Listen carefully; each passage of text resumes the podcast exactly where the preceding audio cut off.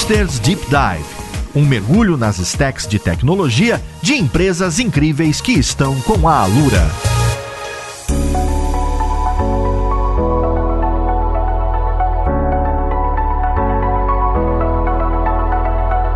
Ouvinte. Aqui é o Paulo Silveira e esse aqui é o Hipsters Deep Dive, o podcast onde a gente mergulha fundo em empresas que trabalham junto com a Lura na comunidade de tecnologia. Essa temporada é junto com o Banco do Brasil e o episódio de hoje a gente vai ver, a gente conversou, não foi? De Pix, da implementação dentro do banco. Agora a gente vai ver como que um, uma grande empresa de tecnologia oferece esses seus serviços, suas APIs, como que tem lá na documentação, no portal de devs, para que outras empresas e o ecossistema de fintechs possa consumir essas APIs, criando coisas que muitas vezes nem o próprio banco imaginava que poderia nascer.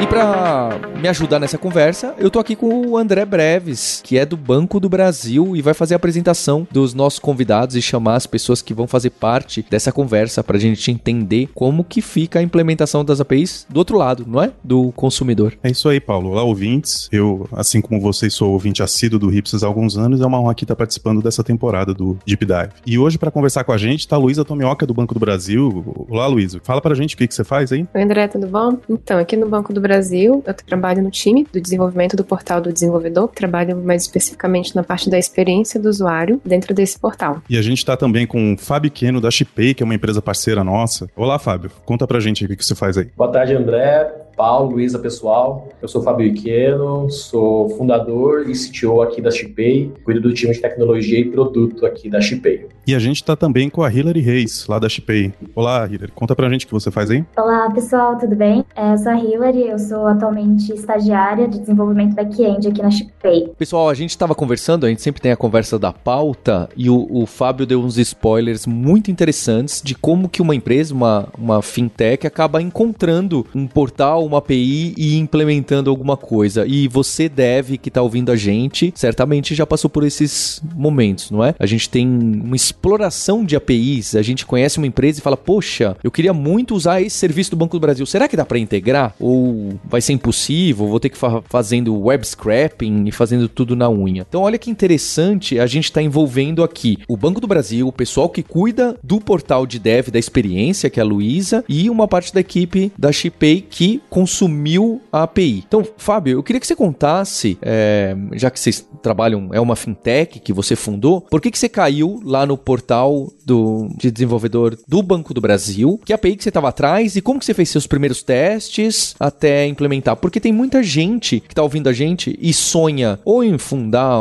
uma, uma startup ou de integrar meios de pagamento novos para se livrar do antigo ou para usar um mecanismo novo como o Pix. Então, queria ouvir um pouquinho pouquinho dessa história até chegar no consumo da API do Banco do Brasil, o que, que você usou e o que, que usam hoje em dia. Imagino que a Hillary possa colocar também. Legal, Paulo. A Shipay é uma, uma fintech que ela tem o objetivo de facilitar, simplificar o recebimento de pagamentos digitais, né, o pagamento com QR Code especialmente, para os lojistas. E aí a gente permite que o lojista, através do sistema de frente de caixa do lojista, do utilizando uma única integração, ele consegue então receber através receber os pagamentos digitais através da Chipay. E para a gente, quanto mais bancos, quanto mais instituições de, de pagamento a gente tiver integrado na Shipay, é melhor, porque o lojista vai poder aceitar esses meios de pagamento ali no estabelecimento comercial dele. Quando a gente começou, então, quando o Pix foi lançado em novembro do ano passado, a gente começou aquela corrida de, putz, vamos oferecer então o Pix em primeira mão aqui na nossa solução para os nossos clientes, para os nossos lojistas. E, e aí, obviamente, né, o Banco Brasil super conhecido, né, super requisitado para os nossos clientes, todo mundo perguntando, e como que vai ter o, vai ter o Pix do Banco do Brasil, vai ter o Pix do Banco do Brasil? E a gente ainda não tinha né, um, relacionamento comercial com o time do Banco do Brasil. E aí eu, a gente procurando na internet, eu estava procurando outras coisas, outras APIs, e até que eu acabei achando o portal do desenvolvedor do Banco do Brasil, é, entrei lá, fiz, é, me inscrevi, olhei a documentação, vi que estava bem simples, self-service mesmo, eu consegui baixar a, as collections lá, né, que é a documentação, vamos dizer assim, da, da API, é, eu instalei aqui no, no Postman, né, que é uma ferramenta que a gente utiliza para fazer teste de API, e de uma única vez eu consegui já, então assim, num,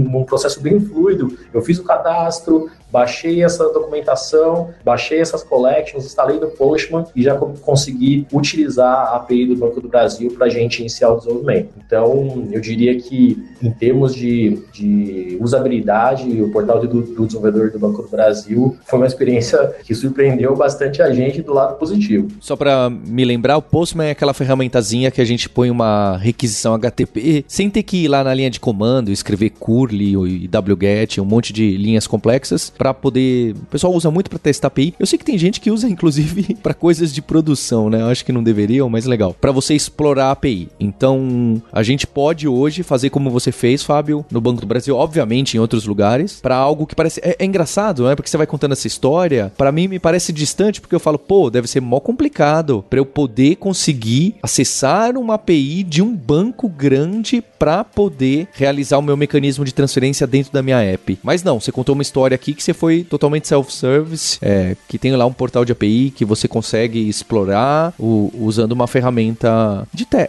de teste, né, como o Postman. Exatamente. É, e o engraçado aqui, né, o, o Paulo, porque a gente, principalmente por se tratar de um banco público, né, um banco, enfim, que tem muito tempo de existência, então a gente já tinha já aquela, aquele pré-conceito de, putz, cara, acho que Banco do Brasil, acho que eu vou deixar para integrar para o final. É, então a gente acabou, como te falei, né, foi uma pesquisa que eu estava fazendo na internet, acabei caindo lá no portal do desenvolvedor e a gente, é, nessa jornada simplificada que eles têm lá, a gente conseguiu integrar rapidamente. Então, é, inclusive, é, fazendo aqui né, uma, uma, é, uma comparação com, com outros PSPs, com outros players que a gente integrou de Pix, é, a Banco Brasil foi realmente uma que a gente conseguiu integrar é, na metade do tempo. Normalmente a gente leva, sei lá, de duas a quatro semanas né, para fazer uma integração com a API de Pix. E no, caso do, Banco do Brasil, acho que a gente levou uma semana e meia, mais ou menos. Foi bem mais rápido o processo de integração por conta de ter uma documentação mais prática, mais bem estruturada. Enfim, já está bem mais prático ali a forma de consumir nessas APIs e a própria documentação. O André, Luísa, vocês estão acertando os convidados aqui do podcast, hein? Tem pro... Vocês estão fazendo menos propaganda do banco do que o Fábio. Que Não, bom. Mas a, a, ideia do portal é, é, essa mesmo, é ser fácil de usar, ser rápido, ser simples e tanto para quem é desenvolvedor, tanto para quem não é, né? Para o desenvolvedor que está começando também. É, a gente disponibiliza muita coisa interessante lá. O material de apoio está constantemente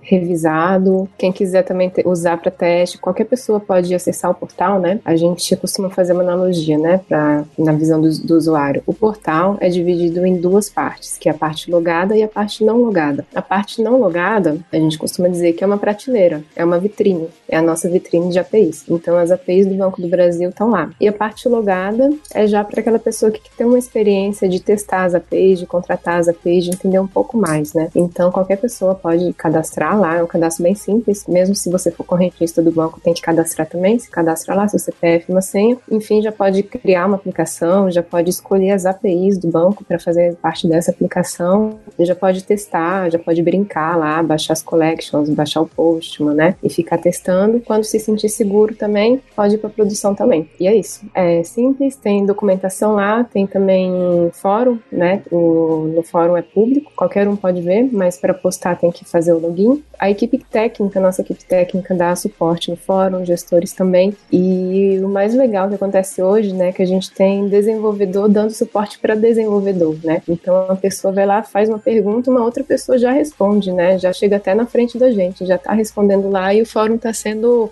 autossustentável, digamos assim, né? Luísa, lá nesse portal que tem lá o developers.bb.com.br, não tem só a API do Pix. Então essa API do Pix é do Banco do Brasil. Se eu quiser integrar com outro banco para mandar Pix para um outro banco, eu preciso então implementar com essa para poder usar as taxas dela e etc. A API não é única, pelo que eu entendi. Então, por mais que seja um esforço do Open Banking, Banco Central e tudo mais, o Pix não há ainda, talvez vá haver no futuro, aí talvez o Breves possa dizer, uma API única para todos os bancos, todo mundo entende. Eu imagino que seria o caos também, né? Deve ser bem difícil. Luísa, você sabe como tá a questão do Pix no, no Open Bank? Então, essa API do Pix é a API do Banco do Brasil, né? A gente também também tem outras lá, mas essa aí é, é do Banco do Brasil. Assim, se essa questão se vai ter uma API para todos os bancos, eu não sei. Deve estar tá longe ainda. É. Na prática, né, Paulo, é, o, o, Banco Central ele estabeleceu uma padronização da API de PIX. De uma maneira geral, quando a gente fala do contrato da API, né, da documentação da API, os bancos em geral, eles implementaram a, a padronização que o Banco Central estabeleceu. Obviamente que sempre tem uma diferençazinha ou outra, seja na hora de você colocar um, um cabeçalhozinho a mais ali na requisição aquisição e tudo mais, é um dos elementos, um, um dos itens que a, acaba tornando a solução da ShipPay vantajosa, porque a gente, apesar de a API do Pix ela ser padronizada pelo Banco Central, ela sempre tem uma diferençazinha ou outra entre os bancos. Então, é o que a gente acaba fazendo aqui. Mas a API de Pix do Banco Central, ela, ela, ela tem essa padronização, sim, que, que o Banco Central estabeleceu e o Banco do Brasil seguiu, como, como todos os outros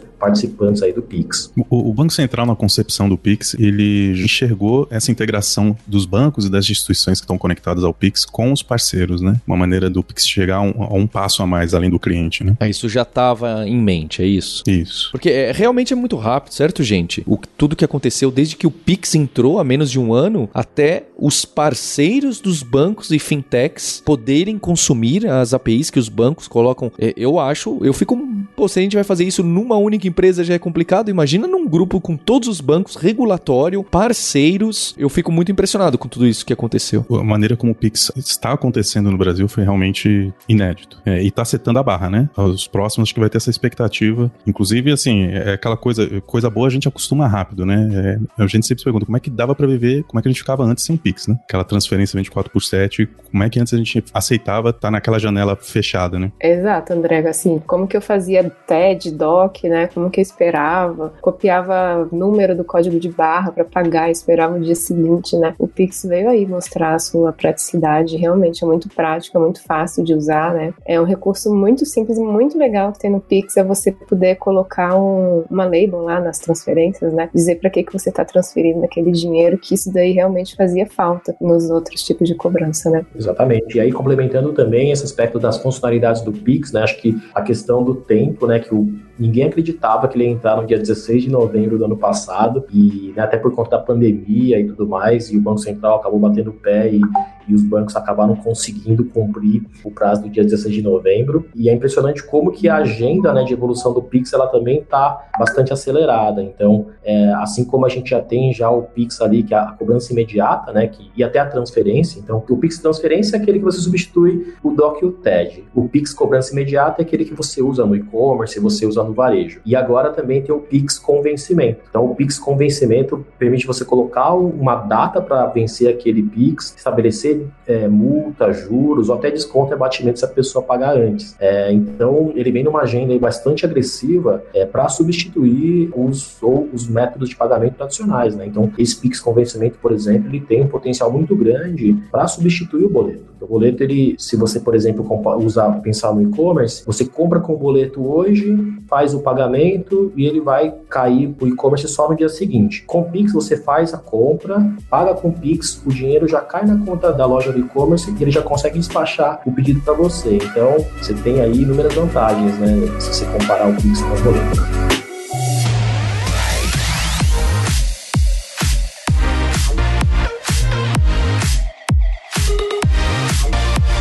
Então, para eu entender o que, que essa API de Pix de um determinado banco me oferece, o que, que eu posso integrar hoje? Eu posso falar, olha, Banco do Brasil, por favor, manda um HTTP request para o Banco do Brasil e ele me devolve o que? Ah, se alguém quer te fazer um Pix, tá aqui um QR Code. Se alguém quer te fazer um Pix, o número é sempre o mesmo, mas é se eu quiser verificar se aquele pagamento foi feito via Pix. O que, que essa API me permite hoje? Eu imagino que no futuro vai ter mais coisas. Mas falando especificamente do Pix, para pessoas que não são bancos, como nós, o Fábio, Fábio, a Hillary, o que, que a gente pode conectar, mandar, enxergar, agendar é, com essa API? Eu, o que eu quero entender é quais são as possibilidades que hoje. Porque não é só fintech, né, Fábio? Isso que é legal. É, não é só fintech que vai consumir esse tipo de API ou parceiros também. Isso que me parece muito poderoso. Então eu queria entender melhor o que, que a API de Pix expõe para o mundo fora do banco. Legal. O API de Pix do Banco Central ela é uma coisa bem legal que ela foi pensada de uma maneira simples. Isso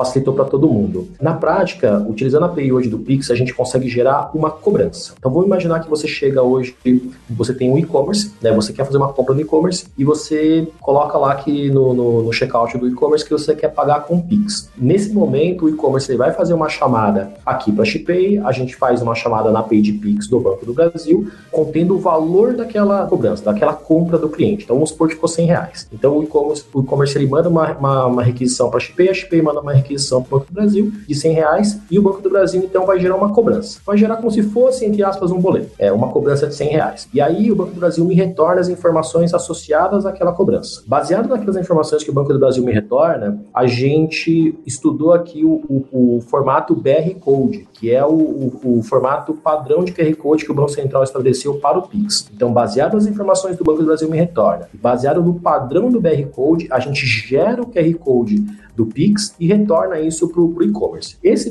esse QR Code, ele, além de ser uma imagem, né, aquele, aquele código cheio dos quadradinhos e tudo mais, ele, na verdade, ele também tem uma, uma string, né, ele tem uma, um, um texto associado àquele, àquela imagem, que na prática aquela imagem, se você fazer a leitura com a tela, ele traduz aquilo para um texto. Então, a gente retorna as duas informações pro, nesse, nesse exemplo para o e-commerce, tanto a imagem quanto o texto. Se você estiver utilizando um aplicativo mobile, você não consegue ler o QR Code no seu próprio celular, é uma questão de construção né? Então, o e-commerce utiliza esse texto, essa string que eu devolvo para ele, para ele fazer o que a gente chama do Pix copia e cola. Então, o e-commerce ele permite ali, ele, ele deixa um botão ali no e-commerce para copiar aquele código, a pessoa entra no aplicativo do banco de preferência, vai na opção de pagar um Pix com QR Code, vai na opção copia e cola, cola aquele Pix lá, já vai trazer as informações daquele valor de 100 reais, vai aparecer o nome da loja ali, é sempre importante confirmar, e ela faz o pagamento. Quando ela faz o pagamento, o Banco do Brasil identifica na hora que aquele pagamento chegou, o Banco do Brasil me informa e eu devolvo essa informação para o e-commerce. E aí ele já sabe na hora que o dinheiro caiu e ele pode já então preparar uh, o, a entrega daquela mercadoria para o cliente. Então, na prática, a API do Banco do Brasil ela permite gerar a cobrança, gerar o QR Code, gerar a cobrança, me permitir que eu obtenha informações daquela cobrança, seja consultando aquilo dentro do Banco do Brasil, ou seja, o Banco do Brasil me devolvendo é, a informação de que foi paga através de, do que a gente chama de webhook. Né? Então, o Banco do Brasil consegue devolver a informação de que aquele pagamento foi feito na hora e eu devolvo isso também instantâneo para o lojista. E com relação à solução que integrou com a API, qual que é a stack que vocês usam? Como que foi o desenvolvimento? Então, é, a gente usa para linguagem de back-end, a gente usa o Python, a gente usa o Docker, é, usamos o Postman, né, o PyTest, o Flex, o MongoDB, o Postgres, né, SQL. Pra, a gente usa mais o SQL Alchemy, né, que ele converte ao SQL para a gente poder usar dentro do Python. E, se eu não me engano, é isso, né? Tem mais alguma coisa aqui? A gente utiliza aqui uma, uma umas tecnologias que facilitam né, o desenvolvimento para quem está ali na ponta, né, para o desenvolvedor. Então, vai ter uma linguagem que é, ela é simples para o desenvolvedor codar, né, que a gente fala. E, por outro lado, também em termos de infraestrutura, a gente também procurou é, fazer essa implementação numa infraestrutura de container. Né? Então, aí a gente tem o Docker e a gente faz aí também toda a orquestração através do, do Kubernetes. É, e como que foi? A gente sabe que para ir para produção é um longo caminho, né? A gente precisa fazer testes e tudo mais. E como que foi essa fase de testes com a API do Banco do Brasil? É, bom ponto, Luísa. É, a gente só consegue né, liberar a nossa solução para os nossos clientes utilizarem a partir do momento que a gente testou, conseguiu gerar um QR Code, conseguiu pagar um QR Code, conseguiu obter né, a confirmação daquele pagamento para que, enfim, a gente garanta que o processo, todo o fluxo está funcionando. É, então, aqui, o que, que nós fizemos? Nós, a própria XP abriu uma conta no Banco do Brasil, e aí, através da conta que nós é, abrimos no, no, Banco do Brasil, dentro do próprio portal do desenvolvedor, a gente colocou o nosso CNPJ, né, da conta que nós abrimos, e daí a gente então conseguiu ter acesso né, às credenciais da API de produção. Então, isso é uma coisa bem interessante. Dentro do portal do desenvolvedor do Banco do Brasil, a gente tem credenciais, né, tem como se fosse um usuário e senha, né? Tem, então, a gente tem credenciais específicas para o ambiente de testes da API do Banco do Brasil. Então, é um ambiente que a gente consegue gerar o QR code e tal, mas não consegue fazer o teste completo, né? Apesar de que o, o Banco do Brasil até permite que eu consiga fazer o teste completo. Mas mas mesmo assim não é um teste real. Então, depois que a gente utilizou o ambiente de teste do Banco do Brasil, conseguiu fazer o desenvolvimento, fez todos os testes em, nesse ambiente, a gente abriu uma conta da Chipay no Banco do Brasil, colocou o nosso CNPJ lá no portal do desenvolvedor e colocou que a gente queria as credenciais de produção. Aí a gente recebeu no próprio portal um contrato que a gente fazia o aceite, né, do que a gente queria para produção e pelo próprio portal, a partir daí então a gente já recebeu as credenciais de produção. Então foi também um processo bem self-service. A gente não precisou entrar em contato com, com ninguém, né, do Banco do Brasil para que a gente pudesse obter as credenciais de produção e aí sim é, gerar um QR Code, pagar com qualquer banco e tudo mais. Então acho que esse processo de ir para produção também na API do Banco do Brasil foi um processo que também é, é foi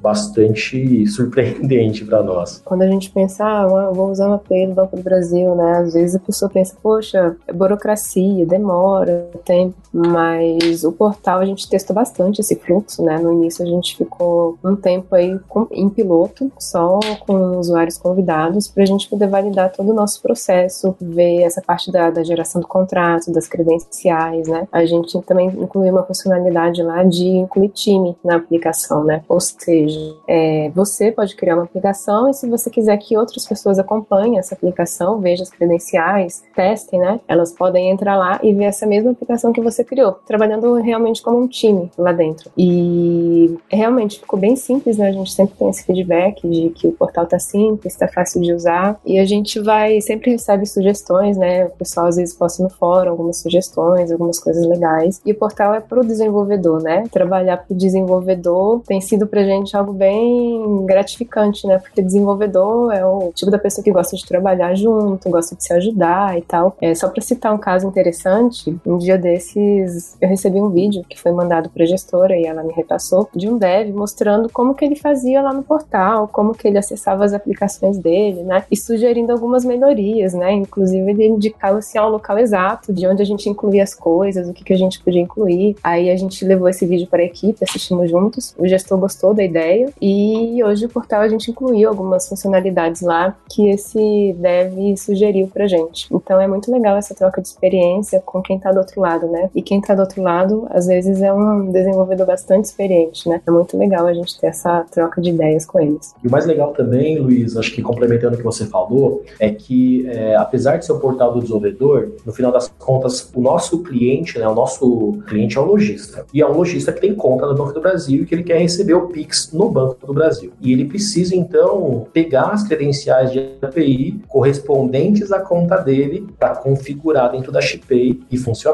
E aí, dentro dessa linha de ser bem self-service, aí, aí a gente já estava com contato dentro do, do time de, de, cash do Banco do Brasil, eles mandaram para a gente um, um, passo a passo, né, um PDF ali de passo a passo, que, de como que um, um lojista deveria entrar dentro do portal do desenvolvedor do Banco do Brasil, fazer o cadastro, obter as credenciais e aí sim começar a transacionar através aqui da Shipay. De uma maneira surpreendente também, foi super elogiado pelos nossos clientes. Putz, nossa, mas foi simples eu conseguir, é, isso um lojista falando, hein? Foi simples eu conseguir obter minhas credenciais de produção no Banco do Brasil. Então, apesar de ser um portal do desenvolvedor, e, e assim, no primeiro momento assusta, né? O, ainda mais o comerciante, né? Às vezes ele não tem muito, intimidade com tecnologia, mas de uma maneira geral, eles estão conseguindo se autosservir dentro do portal de vocês, pegar as credenciais de produção, configurar na Shipay e começar então a receber na, na, loja dele através do Pix do Banco do Brasil. E um, um ponto que você citou, Fábio, e talvez a Luísa saiba dizer melhor, é o processo de credenciamento, certo? Vocês falaram ali que tem que se cadastrar e etc. Eu queria entender o quão simples é. Se eu tenho a minha própria loja, eu escrevi meu e-commerce. Olha só, hein? Peguei lá no PHP, usando o WooCommerce, não sei, algum é, Magento, alguma coisa assim. Coloquei no ar o meu próprio e-commerce e agora eu quero receber via Pix na minha conta do Banco do Brasil, então eu vou escrever a integração na unha. Eu quero hoje, eu já tenho o CNPJ e já tenho uma conta no Banco do Brasil. Considera isso como fato. Para eu ir lá no portal e falar, olha, agora eu quero as chaves, tokens, chave privada, pública, não sei o que mais, para poder gerar os QR codes dos meus pagamentos, o que, que eu preciso fazer, quantos passos, quantos dias, quão trivial é esse processo? Isso, você precisa cadastrar lá no portal do desenvolvedor, né?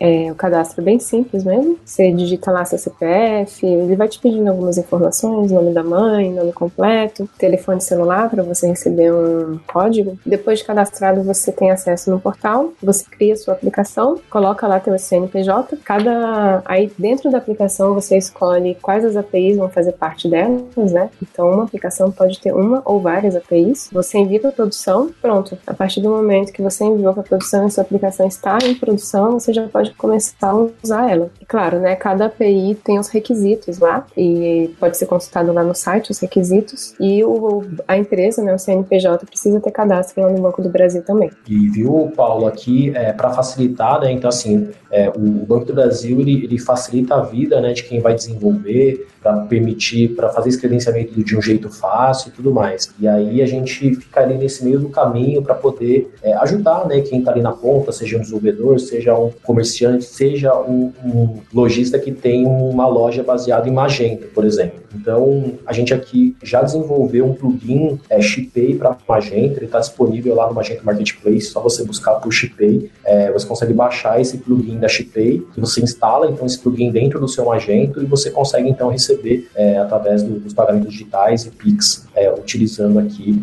esse plugin, tá? Então a gente também consegue facilitar dessa maneira e aí com isso você acelera muito o desenvolvimento, né? Nesse caso, nesse, nesse cenário, o desenvolvedor teria que conectar direto na API do Banco do Brasil e tudo mais, a gente tem aqui já um plugin pronto que facilita esse processo. Você estragou todo o meu storytelling, hein, Fábio? Contei toda uma história bonitinha da gente escrever do zero aqui, consumir API, como funciona. Ah, tá, tá pronto, eu que fiz, tá lá, baixa lá. Ó, pessoal, isso não, não, não havia na pauta, não, viu, ouvinte? É surpresa aqui, olha que bacana.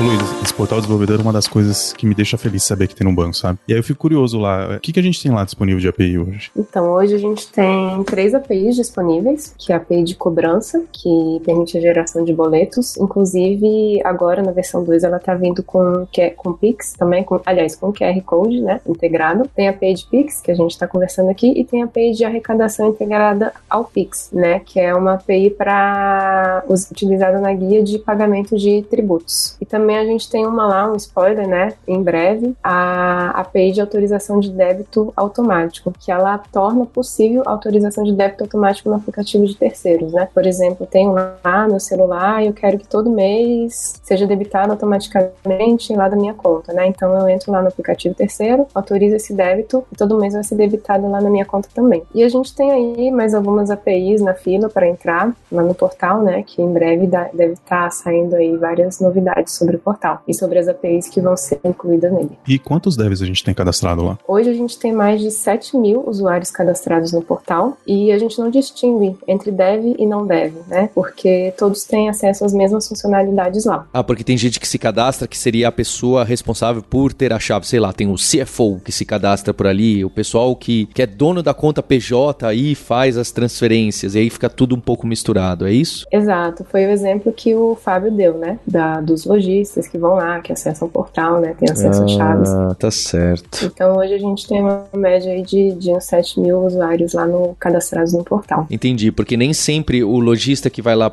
integrou com o Fábio, ele precisa cadastrar a chave dentro da ShipPay. Às vezes essa pessoa que está fazendo esse trabalho, ela não é técnica, é por aí. Não, nem precisa ser, claro. Isso, então a gente não, não distingue, né, o quem é técnico e quem não é, né? Todo mundo tem o mesmo cadastro lá pra gente no portal. E a stack de desenvolvimento do portal? Você pode falar pra gente sobre ela? Então, o portal, no início, né, foi ele, a gente sempre foi muito conservador com ele, né? Então, no início, quando eu cheguei junto com a minha equipe, né? Já tinha um portal lá em 2017. Eu cheguei junto lá com a, faço parte da equipe, né? A gente chegou para construir o portal, chegamos em 2018. E uma das preocupações da nossa analista sênior da época era ah, que, que, que, tecnologia a gente vai utilizar, né? O que, que a gente vai ter que aprender, como que vai ser, e aí pouco tempo para aprender e tal. Então, a gente fez uma série de reuniões lá dentro para descobrir qual tecnologia vai usar. Então, a gente, na na parte de front-end, a gente acabou optando por utilizar o Angular, a gente está usando Angular na versão 6, a gente já estava muito seguro quanto a isso, né? A gente já usava, já era uma equipe que trabalhava com Angular, então a gente acabou usando o Angular 6 lá e agora chegaram mais pessoas para trabalhar com a gente e eles fizeram um sandbox, né? Um sandbox novo aí no portal que utiliza Node, Nest.js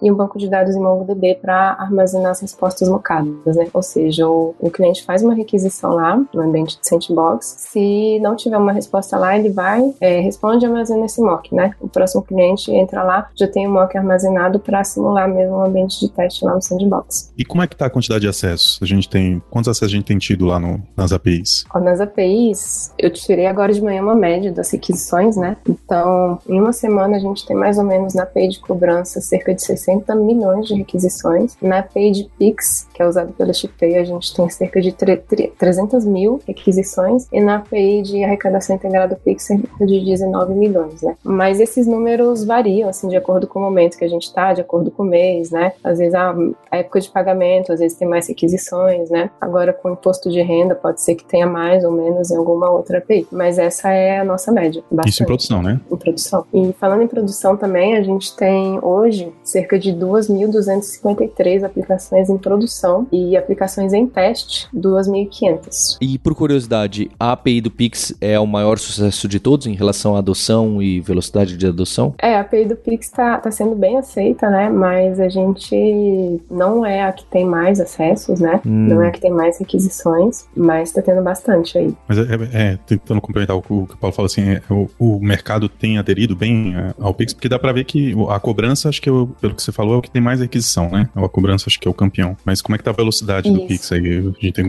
tem muita gente passando a operar, tá rápido? Tá rápido, inclusive uma informação, o, a quantidade de empresas que utilizam a API de Pix já superou a quantidade de empresas que utilizam a API de cobrança aqui no portal, né? Que quando a gente tira uma média de aplicações que estão em produção, a API de Pix tem mais empresas em produção, operando em produção do que a API de cobranças hoje. Pix é um sucesso. Não, é incrível. Eu volto a falar, olha a história que a gente está contando aqui. A gente teve no primeiro episódio para mostrar como que o Banco do Brasil teve esse desafio de, junto com o Banco Central e todos os outros bancos, não só bancos, não é? De implementar, especificar em conjunto e implementar. E aí saímos nós, seres humanos, pessoas físicas, usando o Pix naquele volume ridículo para derrubar qualquer servidor e não derrubamos. E passado um tempo, o que, que acontece? As empresas começam a expor para poder também que outras pessoas que participam do ecossistema se conectem a, a todo esse mecanismo. Vocês, por exemplo, o Banco do Brasil já tinham um portal de desenvolvedor, desenvolvedora e criaram lá a documentação para API, já usando esses negócios do collection do Postman, né, que pelo que eu entendo já tem um monte de requisição de exemplos. Você não precisa nem ficar escrevendo na unha ali a requisição de exemplo. Já tá lá uma, um monte de requisiçãozinha. Olha, para criar o pagamento é assim, para verificar se pagou é assim, para cancelar, não sei, é desse outro jeito. Tem aí tudo isso que eu tô falando tá no portal, tá bom, pessoal? E aí todo mundo se integra. Aí vem como o Fábio, uma empresa como do, do Fábio, da Hillary, que vem se integra para que outras pessoas possam facilitar o uso. E isso, eu sei lá, eu em 10 meses, e olhe lá, é, não só o Pix é um sucesso, mas a, eu achei legal a, a Luísa tá aqui, que é de UX. O Pix é um sucesso no CX, no UX, porque não é só que o servidor não cai, é que todo mundo quis usar, usa, os clientes do Fábio pedem. Eu, quando vou comprar alguma coisa na internet, gostaria de pagar pelo Pix, em, em grande parte das vezes. Então, é interessante, eu gosto de explorar, eu fiquei contente, não é? Quando o Banco do Brasil trouxe esse desafio pro hipsters falar: olha, hipsters, Alura, vamos fazer um, uma série podcasts, não só um ou dois episódios que aí não dá pra gente entrar a fundo. Aqui a gente tá vendo como o ecossistema inteiro funciona de uma grande empresa, de um grande banco e que tá no olho do furacão agora por causa desse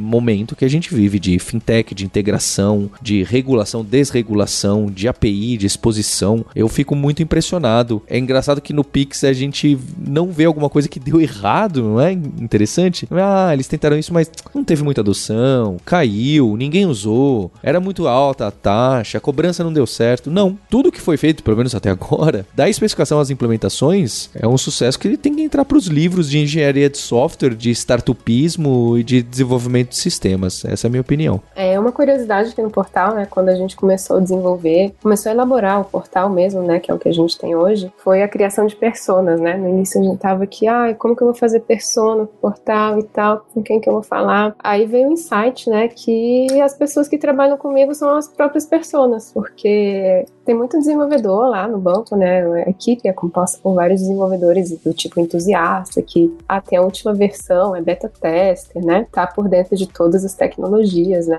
Então, o desenvolvedor, a pessoa que estava do meu lado lá, meus colegas foram as minhas personas. E o legal de trabalhar com desenvolvedor é porque eles trazem conceitos muito prontos para a área de UX, né? Então, eles não vêm com ideias vagas do tipo, ah, tá feio, tá bonito, não gosto, né? É do tipo, ah, isso daqui poderia ser assim, desse jeito feito nesse lugar. Olha que esse site está fazendo isso, isso eu gosto. Ah, esse site já faz isso, isso eu não gosto. Foi muito recompensador, né? Foi muito prazeroso trabalhar do lado de, de desenvolvedores que passaram assim os conceitos formados e as ideias do que eles tinham.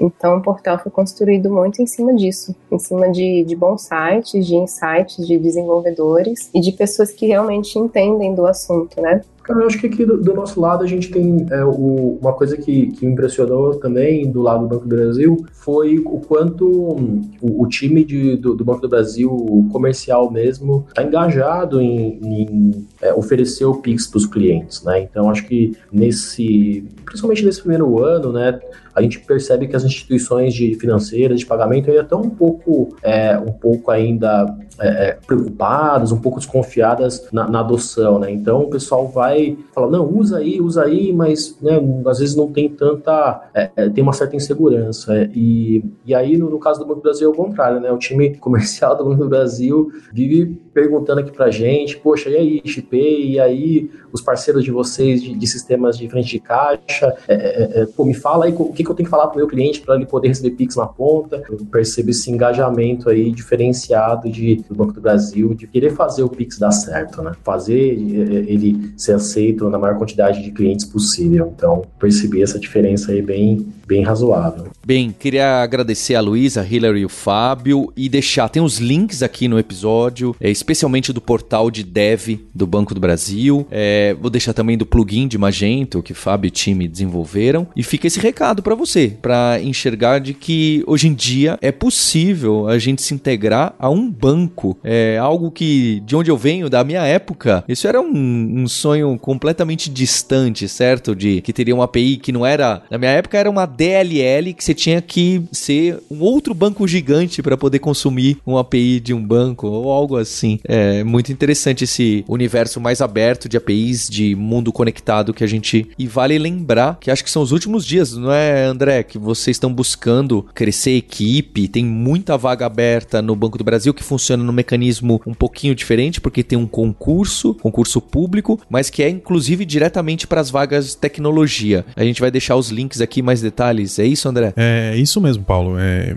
eu, eu, escutava as empresas que participam do Hipster dizendo no final do, dos episódios que estavam contratando e, e, vou ter que admitir que eu sempre quis fazer isso, né? Sempre dava uma ponta de inveja. Hoje eu tenho essa oportunidade. É, o Banco do Brasil está sim contratando. É, é, via concurso público. Se você ouvinte está escutando a gente em julho de 2021, as inscrições para o concurso ainda estão abertas, vai até o dia 28 de julho. A gente vai colocar o link aqui, né, com mais informações sobre o concurso. E a gente tem vagas tanto para rede de agências quanto para a área de tecnologia. E se você optar ali, optando pela área de tecnologia, depois dos três meses de experiências da, da CLT mesmo, você passa a poder concorrer para os cargos de TI. A carreira de TI ela é uma carreira em Y, num determinado ponto da progressão da carreira você pode decidir ou ir para a área gerencial ou continuar na área técnica, né? E os cargos técnicos hoje, a nossa carreira técnica tem sete níveis, vai desde trainee até especialista 1. Esses cargos aí tem salário variando de, de 3 mil reais a 30 mil reais. É, alguns cargos têm carga horária de 30 horas semanais, outros têm carga de 40 horas semanais. E se você for bom profissional, é possível dobrar o salário de entrada já no primeiro ano. Para todos os funcionários, independente se entrou na, pela rede de agências ou pela área de TI, o banco disponibiliza muitos, muitos incentivos para formação. Então a gente tem é, uma universidade corporativa com dezenas de cursos, tem vários incentivos para aprendizado de línguas, para tirar certificação. É possível concorrer para bolsa de graduação e pós-graduação. E, lógico, temos agora o contrato com a Lura, né? Disponibilizando todo o catálogo de cursos da Lura para todos os funcionários. E assim, se você acabou de terminar o ensino médio, ainda não conhece de, TI, mas acha que pode seguir essa carreira no futuro, algum dia, também pode se inscrever no concurso para as vagas da rede de agência. Você pode investir, estando aqui dentro, você pode investir na sua formação com todos os incentivos que o banco dá e futuramente correr, concorrer é, em concursos internos para ingressar na área de TI. Então é isso, obrigado. Obrigado ao time do Banco do Brasil pela oportunidade da gente estar tá patrocinando esses episódios especiais e criando essa nova série do Hipsters, o Deep Dive. E a gente vai ainda mergulhar mais profundo no Banco do Brasil. Hipsters, abraços. Tchau.